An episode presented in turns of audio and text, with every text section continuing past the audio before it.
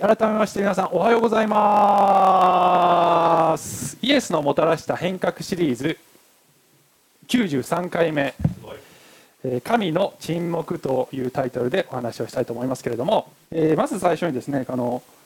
ミスチルミスターチルドレン。好きな方いますか？ミスチルが好きな方。ほらこういうやり取りがズームでつながってるとできる。はい。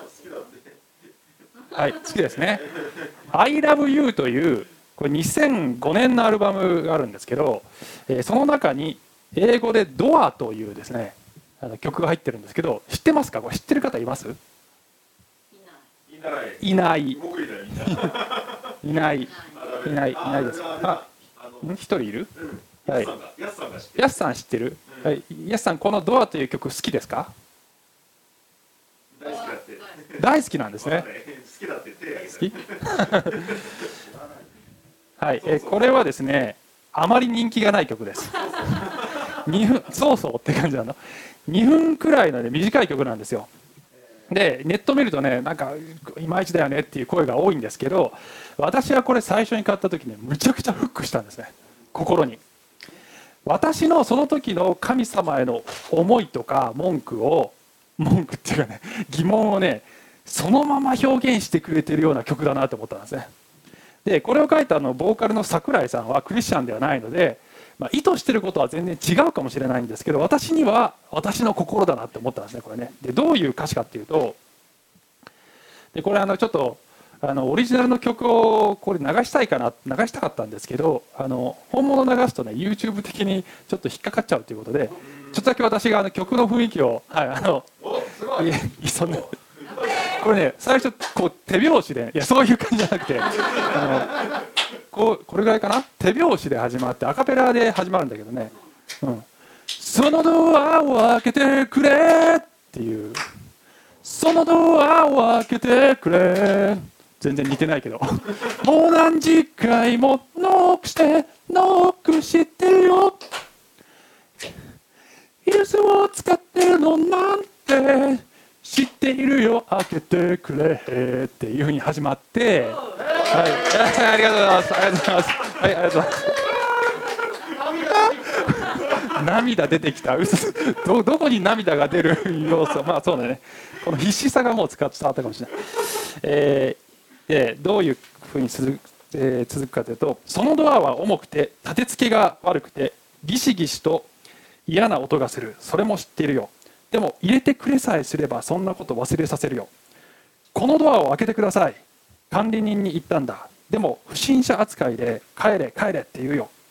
鍵が見当たらないんだ。あれ昨日どこにしまったっけ？このドアはひょっとしてひょっとしたらひょっとして何の例えでも象徴でもメッセージでもなくて開いたって昨日と同じ生活が待っていたりして。そのドアを開けてくれ。そのドアを開けてくれ。もう何百回もノックしてノックしてるよ。イルスを使ってんのなんて知ってるよ。開けてくれ。という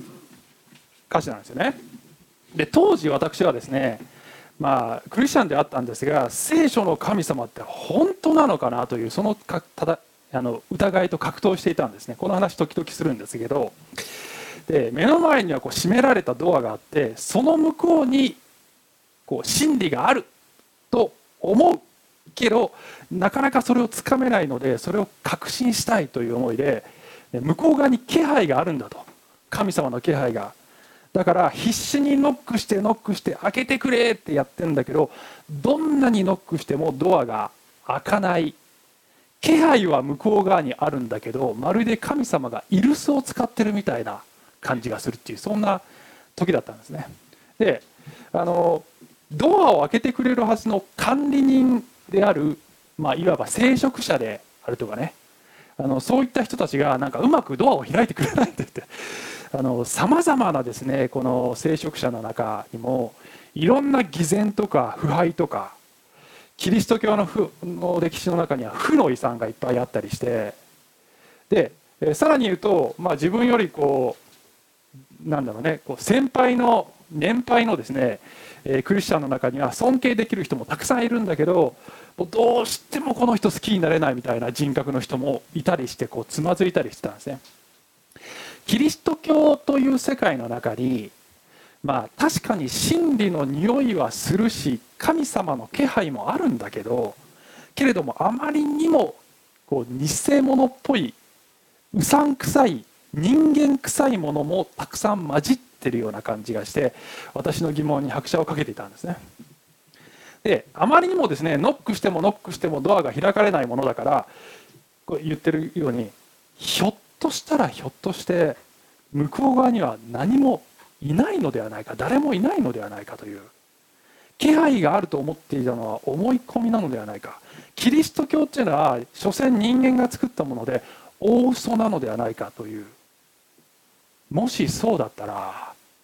どうしようっていうそういう恐怖が時々こう心に入ってくるんですね。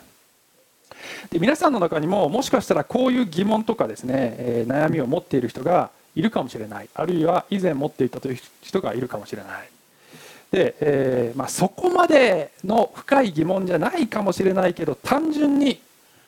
もうちょっと神様報いてくれてもいいのになっていうもうちょっと祈りに応えてくれてもいいのになっていうさそういうのはない。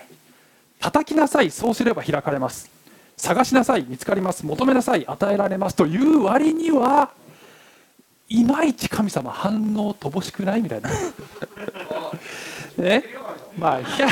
100歩譲ってだよ。100歩 ,100 歩譲って私の問題が別に取り去られなくてもね人生の大変さ自体が変わらなかったとしても神様の臨在そのものがもっと濃く感じられたらそれならいいんだけどそれほどでもないなっていうね。期待ほどでもないっていう。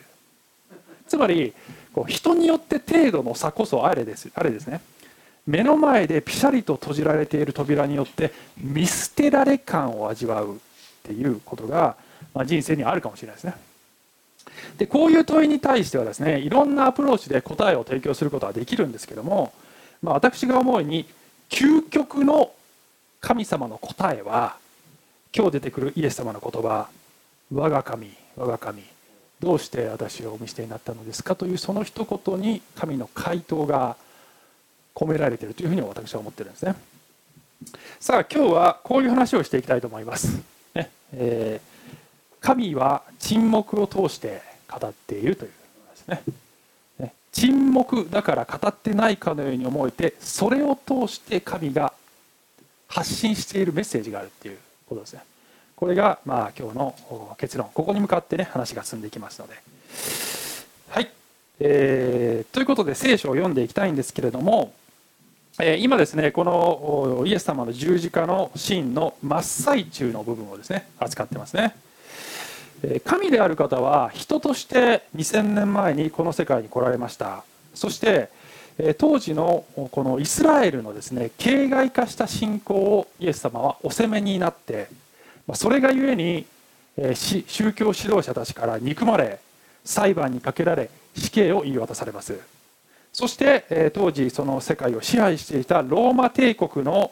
その極刑である十字架にかけられるわけですね。これは人間が犯しうるこの人類史上最大の犯罪であります。しかしながら神様はその彼らの背きの罪も全部ひっくるめて最初から計画の中に組み込んでおられてその悪を逆手にとって人類の救いを達成しようとしている。それがこの十字架のシーンであります、えー、そしてですね十字架は、えー、午前9時から午後3時の間イエス様は6時間の間十字架につきます。で、え、この前半の3時間の場面では、え十字架を取り巻く人々からその十字架から降りてみろそうすれば信じようというふうに、まあ、このあざけあざけりの言葉を受けるんだけれどもこれが前回の話でした。それはイエス様が十字架上で実はその言葉を通してサタンの誘惑を受けている。サタンはイエスを十字架から引きずり下ろしたい。人間が求めているね、こいつらが求めている奇跡とか彼らが求める繁栄とかを与えてやればいいじゃない。そうして自分がメシアであることを証明してやればいいじゃないか。そしてお前が苦しむようなことはないじゃないか。というふうに誘惑してきていたわけでありますね。しかしながらイエス様はそれを退けてえー、その道を全うされました。それは何のためだったかというと私たち人間からご利益し信仰的なものではなくて本物の愛と信仰を引き出すためであったのではないでしょうかという話を前回したわけなんですね。でですねこの前半の十字架の前半の場面では今回この変革シリーズの中ではテキストとしてはあの読むことはしないんですがイエス様がお母さんのマリアを弟子のヨハネに託すというシーンがあります。これヨハネの福音書19章の25から27です。で、まあ、時間の関係上もあって、えー、そこは読まないんですけど、えー、ぜひご自身でそこも読んでみてください。全人類の罪を全身で受けているその真っ最中に子を失う母の痛みに寄り添うことができるこのイエス様のそのパーソナルな愛をそのシーンから感じることができます。ぜひ読んでみてください。で今日は十字架のシーンの後半3時間の部分に入っていきたいと思います。ということでマタイの福音書27章を読んでいきますけれどもはい、えー、45節からね。はい。さて12時から午後3時まで闇が全地を覆った。と書いてますね。はい、闇が全地を覆うというのはこれは神の怒りが巫女に下っている状態を表しています。いよいよこの父なる神の怒りを、えー、イエス様が全身で受け止めるそういう時間、まあ、言い換えるとイエス様にとっては霊的死の霊的な死を、えー、経験する、まあ、最もイエスが恐れていたその時がやってきたということですね。4647 3時ごろイエスは大声で叫ばれた「エリエリデマサバクタニ」これは「我が神我が神どうして私をお見捨てになったのですか」という意味である。そこに立っていた人たちの何人かがこれを聞いていった。この人はエリアを呼んでいる、えー、ヘブル語で「我が神我が神」というところがエリエリアなんですね。でこれはエリアという名前の短縮形でもあるんです。なので人々は、まあ、霊的に鈍っていたのかもしれないこう勘違いをしてしまったという、ね、ことなんですね。あのこのイエス様のこの言葉ですね「我が神我が神」というこの言葉を読むと私いつも思い出すのが私学生の時ねあの3歳ぐらい年上の創価学会の先輩からあのある日飲み会の帰りに突然挑戦を受けまして あのクリスチャンであることをね知ってて私がクリスチャンであるって知っててあのさ坂本さイエスが救い主っていうんだったらなんであのセリフを十字架上で言ったの？おかしくね？みたいな。でその時に私が回答した内容はですねこう答えたんですね知らないよって言わない 知らないよって言わないちゃんと聞いて？ね聞いて。私の回答はあのイエス様の言葉は私たち罪人が神から捨てられる代わりにイエスが死んでくれているということの表現なんですって答えたんですけど見事な回答だねこれね。我ながら。まさにその通りなんですけどイエスの身代わりの死をここから読み取ることができるんですがまあ先輩には通じなかったですね。あのそれ随分強引だよねみたいな感じの反応でした。まあ、この短い会話の中で理解してもらえるとは花から思っていなかったんですけど何か歯がゆい感じがねしましたね。あの強引な解釈をしてるんじゃなくてもうまさにこのイエス様の一言の中に救いの真理が濃厚に凝縮されてるんですよ。それはイエス様と本気で向き合うのでなければ理解することができないようなそういう内容だと思うんですね。この言葉イエス様のこの言葉にこの聖書全体に流れている救いのこの真髄が表現されている。それはすなわちその若かりし頃の私が言ったようにすなわちイエスが身代わりに私たちの代わりに神から捨てられているのだということを示しているわけですね。しかしこの言葉が分かりにくくて、えー、誤解を招くのはなぜかというと疑問形になっているからです。どうしてどうしてってイエス様は言ってるからまるでこの十字架の意味をイエス様は分かってなかったんじゃないかというようなこのセリフだけを見たらそういう感じがするわけですね。でもあのもちろんそうではないということは聖書全体を読めば分かるわけです。イエス様はもともと私は羊のために自ら命を捨てるんだということを最初から言っておらいらっしゃったわけです。この後に及んでなんでこんなことになっちゃったんだろうってイエス様が言ってるわけないということはちゃんと読めば分かるんですね。ではなぜ疑問形になっているのかというとその答えは単純で、えイエス様はあこれをこれをですね詩編22編の冒頭を引用することで気持ちを表現しているからですね。22編がこの言葉になっているからそれをそのまま言っていらっしゃる。でユダヤ人が、まあ、自分の気持ちを表現するときに詩篇を引用するというのはこれは極めて自然なことなのでありますね。で、えー、その言葉をイエス様は言われるんだけど同時にこの詩篇22編は全体がこの十字架のシーンを見事にこの描写しているようなそういう予言の書となっているわけですね。で後でちょっとその冒頭を見たいんですがその前にえちょっとこの十字架のシーンを先に進めたいんですけど、えー、このマタイの福音書ではですね出てこないイエス様の重要な言葉があるんですね。時系列的には多分ここに挟まるはずなのでヨハネの福音書19章の28節にちょっと飛びますけど、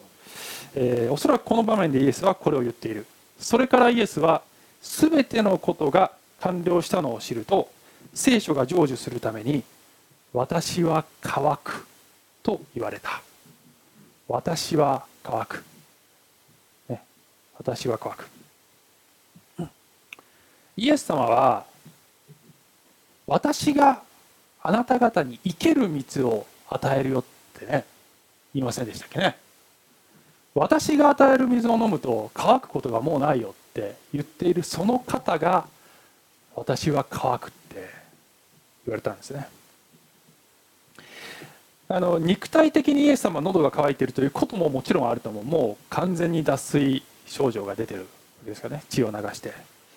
えー、けれどもおそらくはこれは父なる神から切り離されているというその霊的死の渇きを表現してるんじゃないかと思うんですね。私たちに霊的な生ける水を与えるためにはイエス様ご自身がこのように乾かなければならないという。すなわちこの一言の中にもイエス様が身代わりに私たちの代わりに死んでいるのだというそのエッセンスがですね読み取れると思うんですね。さあではちょっと戻ってこの「我が神我が神」という言葉にもう一回戻りたいんですけどね。詩編22編の1節2節をちょっと読みたいと思うんですがはいえ、この言葉ですね。我が神我が神どうして私をお見捨てになったのですか？私を救わず遠く離れておられるのですか？私のうめきの言葉にもかかわらず我が神昼に私はあなたを呼びます。しかしあなたは答えてくださいません。夜にも私は黙っていられません。この支援の記者神は私のことなんか気にもかけてないし愛してもくれてないんじゃないかというそんなことを感じている瞬間ですよね。助けを求めてるではありませんか？ノックしているではありませんか？それなのに目の前でピシャリとドアが閉められて神は助けに来てくれない。どうしてですか？とこの人は感じてるわけですよね。でその部分をイエス様は引用することで私やあなたの身代わりに今捨てられているのだ。というその状態を表現されたということなんです。が、えー、しかしながらですね同時に知らなければいけないこと。この22編はあの完全に信仰を失っている姿ではないんですね、えー、後半に行くと神への信頼と賛美に変わっていくんですねこの詩篇が。つまり、えー、この詩をイエス様引用するということはそれは父なる神がやがて引き上げてくれるんだというそういう信頼もこの言葉の中に込められているというふうに見ることができると思う。でしかしながらねあの神様に見捨てられたっていう気持ち、まあ、冒頭でも言ったようにこういう気持ちになることっていうのは、まあ、人生ではありますよね。あのあると思うんですね。誰の人生にも多かれ少なかれ程度の差こそあれあると思うんです。もしかしたら今まさに真っ最中だという人もいるかもしれません。ねあの痛みや叫びがこれほど大きいのに神は気にも留めてくれてないじゃないか。もしかしたら扉の向こうにはそもそも誰もいないのではないかというそんな疑問を持っている人もいるかもしれない、まあ、そんなあなたのためにですよ、えー、ちょっとここからメッセージの後半に入っていきますが、えー、後半に考えたいのはねあの神は沈黙していると思う時に実はその沈黙を通して神はあなたに伝えたいことがあるんだっていうことを、え3つ考えたいと思いますね。はい、神は沈黙の中でこう叫んでいる、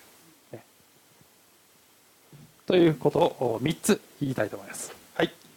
1つ目。神は沈黙の中でこう叫んでいる。ドアを開けてくれ。ですね。えどういうことみたいな。どういうことみたいな。っていう感じの反応ですがね。えー、っとねもしかしたらあなたはドアを開けてくれって俺こんなに言ってるのにって思うかもしれないけどもしかしたら神様の側もそう言ってるかもしれないってことなんですよ。ドアノブは向こう側じゃなくてあなた側にあるのかもしれないっていうその可能性をまず考えなきゃいけないですね。常にそうだってことじゃないよ。でももしかしたらその可能性もあるかもしれないってことです。それそこから入ってはいかがでしょうかということですね。イザヤ書59の1の2にはこんなことがありますね。見よ主の手が短くて救えないのではない。その耳が遠くて聞こえないのではない。むしろあなた方の咎があなた方とあなた方の神との仕切りとなりあなた方の罪が御顔を隠させ聞いてくださらないようにしたのだ。仕切りはどちらが作ってるんでしょうかねっていうね。神様からするとそれを作ってるのはそちらですということかもしれませんね。もしかしたらだよ、ね、あの冒頭にですね私が昔すっごくつまずいて悩んだね、ノックしても開けてくれないっていうそんな時があったという話をしましたがそれ10年ぐらい続いたんですけど 結局そのトンネルから抜け出すことができたそのきっかけっていうのは結局へり下って神様に降伏するところ自分の側が折れるっていうかなあの神様を思い通りに操るんじゃなくて私の方がギブアップするっていうそういう瞬間があってそこからだんだんと神様の言葉がやっと分かるようになってきたっていうね。で実はこういうメッセージと証をあの一昨年の9月に「信仰がぐらつく時」というタイトルでメッセージをしてまして、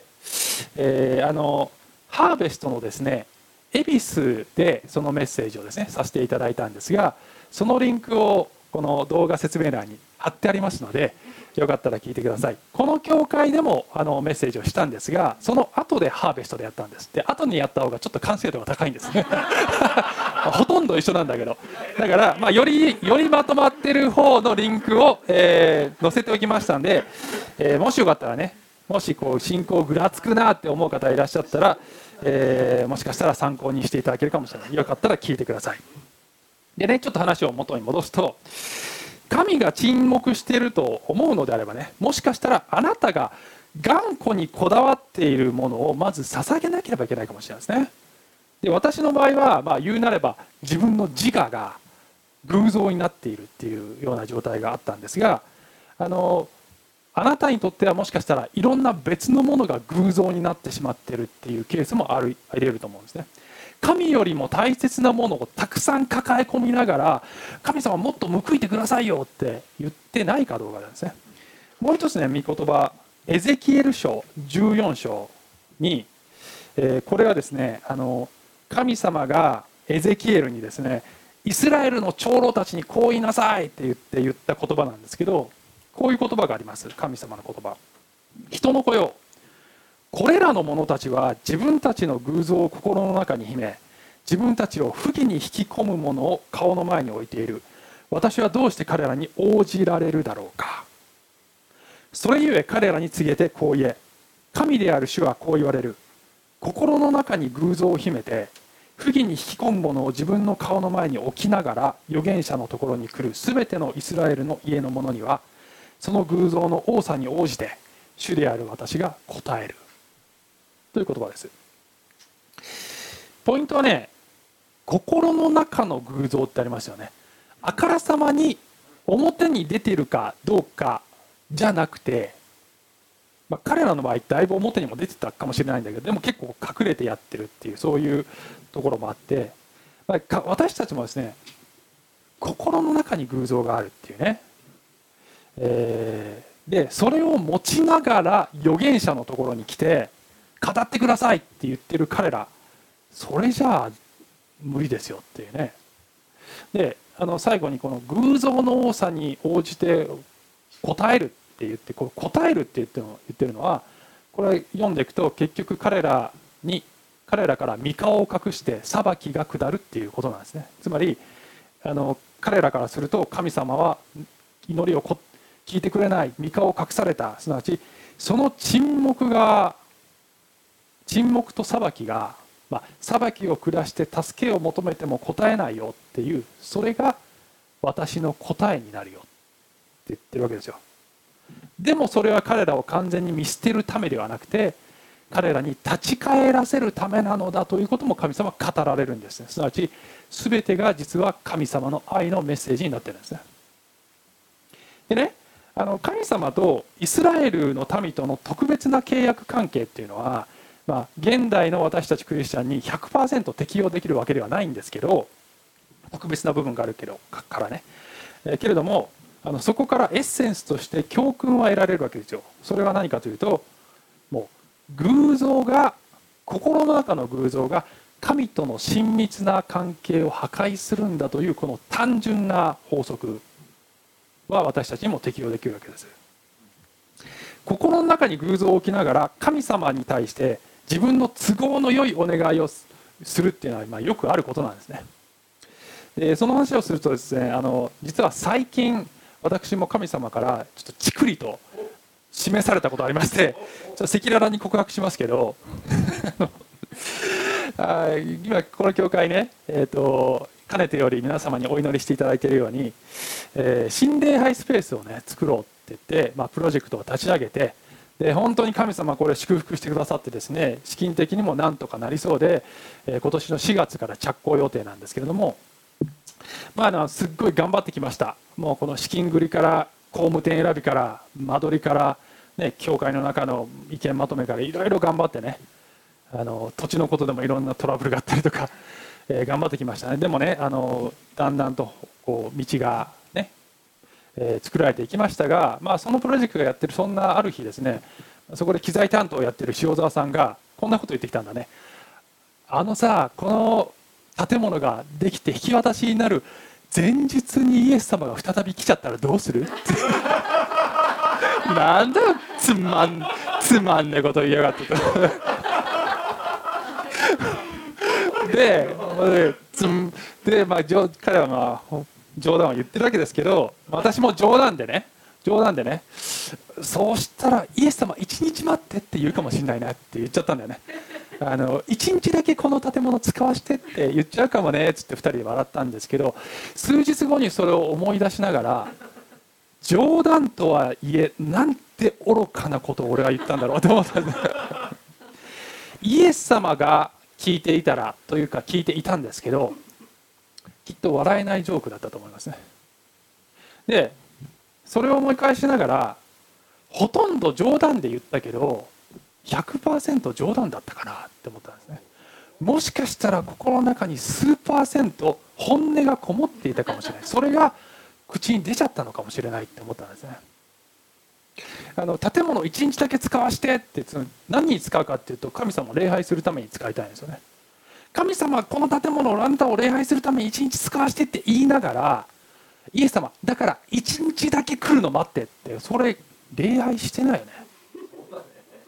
その一日その一日私は偶像礼拝をしている。建物の建物が神になって建物を礼拝しながらイエス様礼拝したいです。だから待ってそれおかしいじゃんね。あの建物を建設する時にそれがすごく偶像になりやすいっていうことはもともと重々承知なんですね。重々承知だから私はそうはならないだろうというそんな緩みがあったかもしれないね。私はそうはない。大丈夫って思ってなんとたやすく心の中に偶像が密かに忍び込むことかっていうことを改めて思いましたね。でそれを目の内に積まないと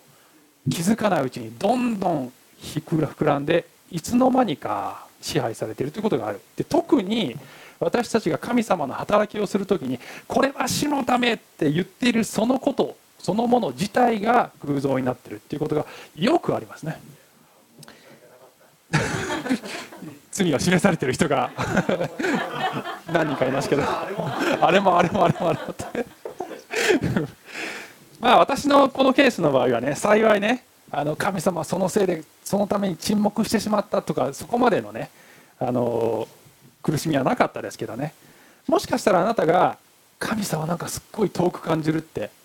思う時があったらまず自分の中の偶像チェックをするっていうのは重要だと思うんですね。それが1つ目のポイント。さあ2つ目。神は沈黙の中でこう叫んでいる。2つ目。もう伝えてるよ。ですね。何言いたいかというと神様は私があなたのことをどれほど愛しそしてあなたのために何をしたかもうあなた知ってるよねっていう。これ以上ないほどに私の愛を表現したではないか。それをスルーして目の前にある苦難だけに目を留めてませんか？というそんなメッセージがあるかもしれない。すでに神様がしてくれたことに注目せよ。では神は何をしてくれたのかというと御子イエスを十字架でお捨てになったんですね。あなたのために。我が神我が神どうして私をお見捨てになったのですかと御子が叫んだ時に父なる神は遠く離れてお答えにならなかったんです。父なる神が究極の沈黙を御子に対してした時にそれは何を意味するかというと巫女があなたの代わりに捨てられたので絶対にあなたのことを捨てることはないというメッセージがこもっているわけですよ。私が私の愛する子を捨ててまであなたを救ったのに今更あなたのことを捨てるわけないでしょ。ということは十字架のこのイエスを見れば分かるのであります。それを忘れてなぜ神様は私にもっと報いてくださらないのですか？もっと楽にしてくださらないのですか？もしかして神様は愛してくださってないのではないですかと言うならば私があなたにしたことを思い出してよっていうふうに神様は言われると思うんですね。あの最近のですねニュースでアルゼンチンの9歳の少年が、えー、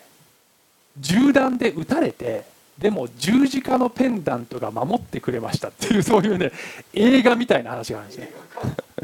映画化っていうね。でこれねあのちょっとこの記事を、えー、舞台となったのはあのアルゼンチントゥクマン州。そこに在住の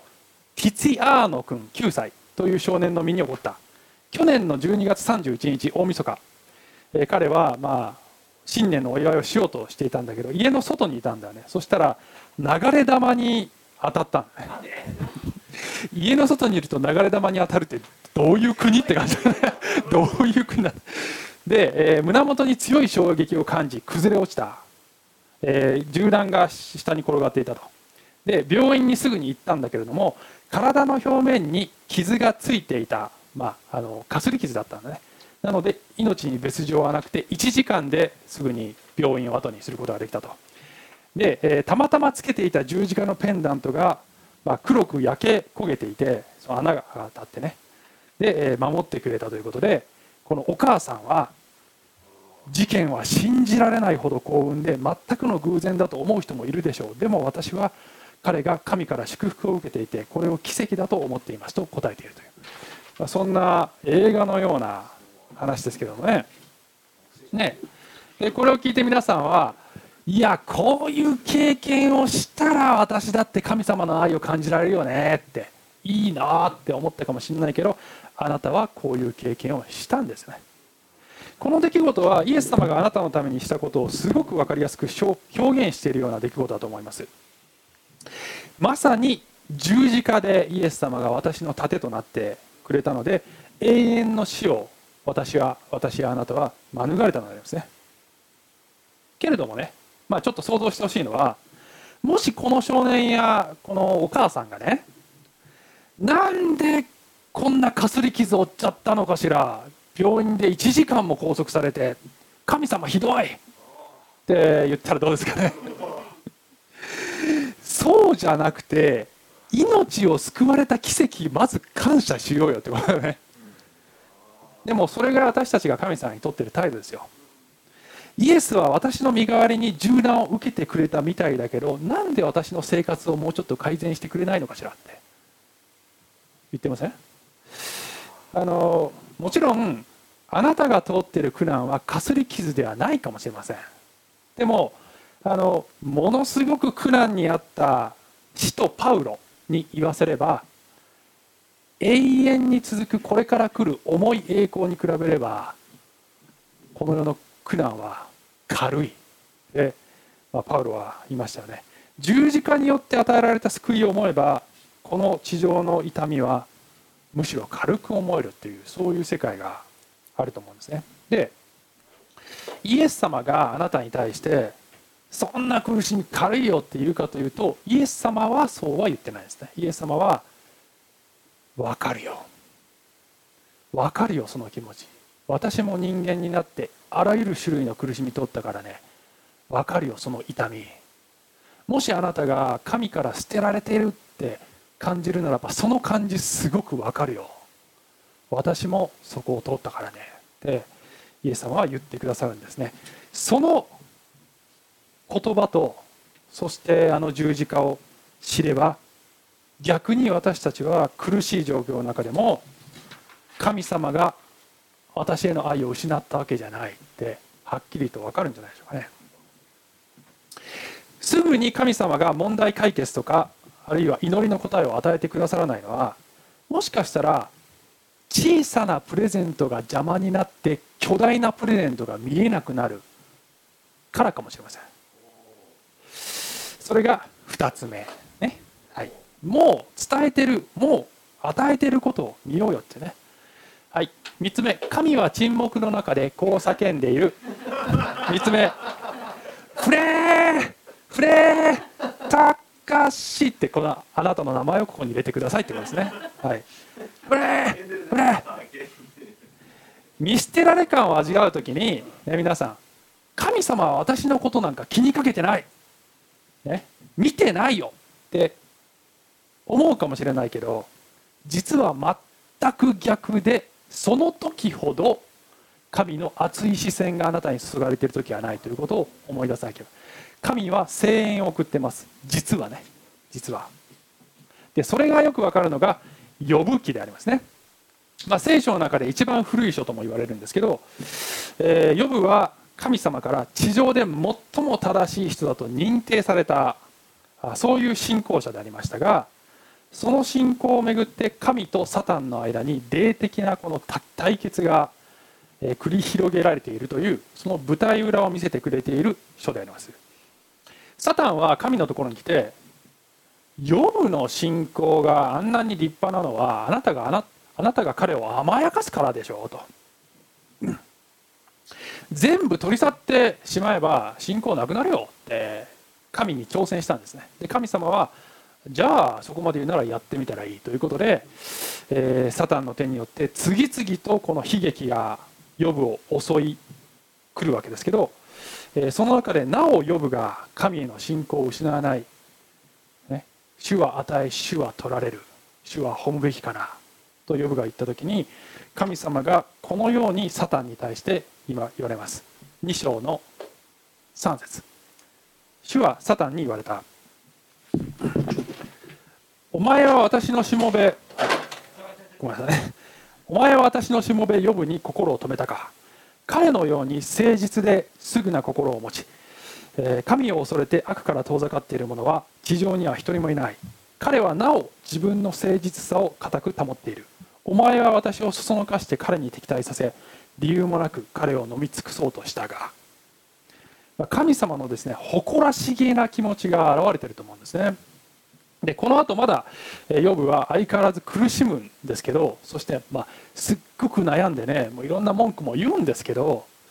えー、完全に神への信仰をしてるっていうことはないんですね。ヨブは最後までね。で、えー、ご褒美がなくてもなお人間は神を信じうるかというその賭けその人間の選択をめぐって神とサタンが対決しているえー、その構図がそこにあると。でヨブの視点からすると神っていうのはもう全然今自分のことを気にかけてくれないというふうに見えたはずなんだね。けれどもその瞬間神は熱い視線をヨブに注いでるわけですよ。でヨブの場合はですねあの苦しみに遭ってるのは罪が原因であるとか偶像が原因であるとかいうことではないということは、まあ、読めばわかるんですね。むしろその逆で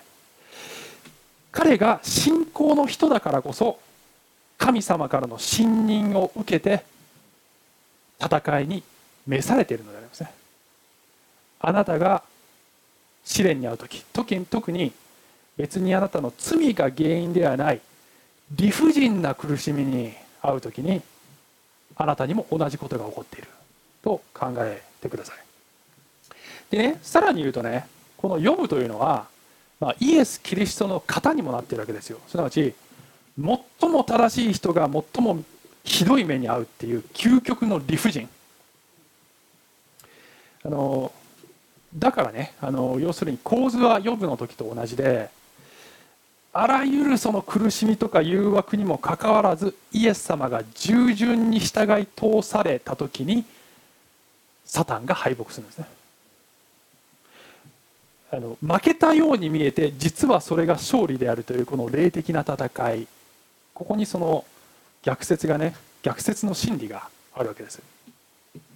そしてそれを通ってからイエス様は栄光を受けになる。すなわち復活される。同じことがあなたにも言えます。理不尽な苦しみを通ってしかもその瞬間神様が遠く感じられるとしたらそれは神様があなたを召してですねイエスと同じパターンで神の栄光を表すようにと神が絶大な期待をあなたに寄せている証拠だっていうふうに思わなければいけません。もしあなたが今苦しいところにいて神に無視されていると思うのであれば実は見えない世界で正反対のことが起こってるんだということを思い出してください、えー、しかしながら皆さん私たちはなかなか呼ぶのように、えー、そしてイエスのように試練の中で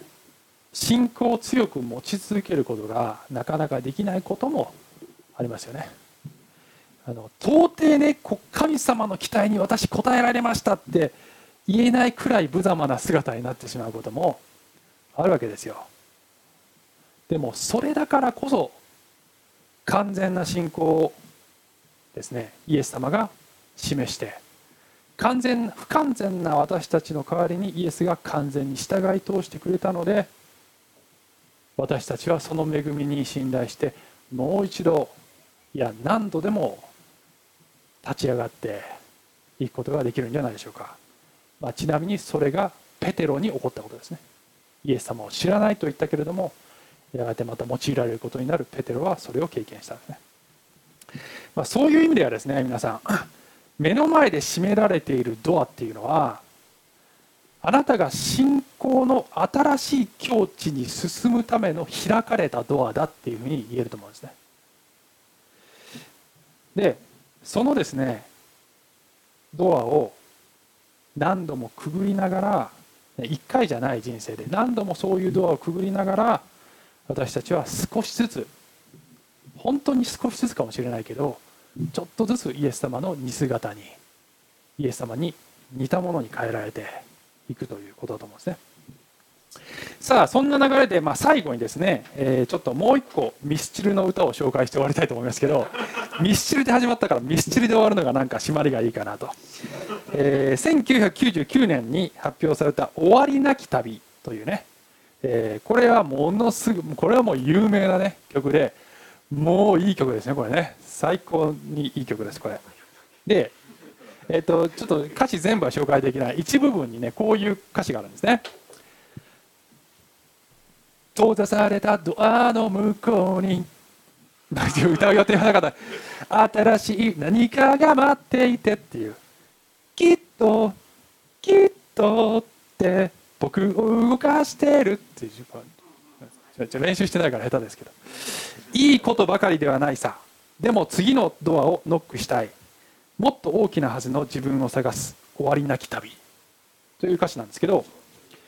閉ざされたドアっていう言葉がここにも出てくるんですね。で冒頭で紹介した曲と完全に全く違うポジティブなイメージでこのドアが登場してるんですね。でさっきの曲と比べてこれ矛盾だよねっていうふうに言う人いるんですけど全然矛盾じゃないんですねこれは。同じドアがある時は自分を願っている世界から遠ざけているその苦しいものの象徴になることもあれば同じ人間が同じドアを見ながら希望に満ち溢れることができる。ということも満ち溢れることも可能なんですね。でねクリスチャン的に言うとあのこの目の前でピシャリと閉められたドアを苦しい思いでノックするというそういうプロセスが人生にあるかもしれない。けれどもその過程を経てやがてそのドアが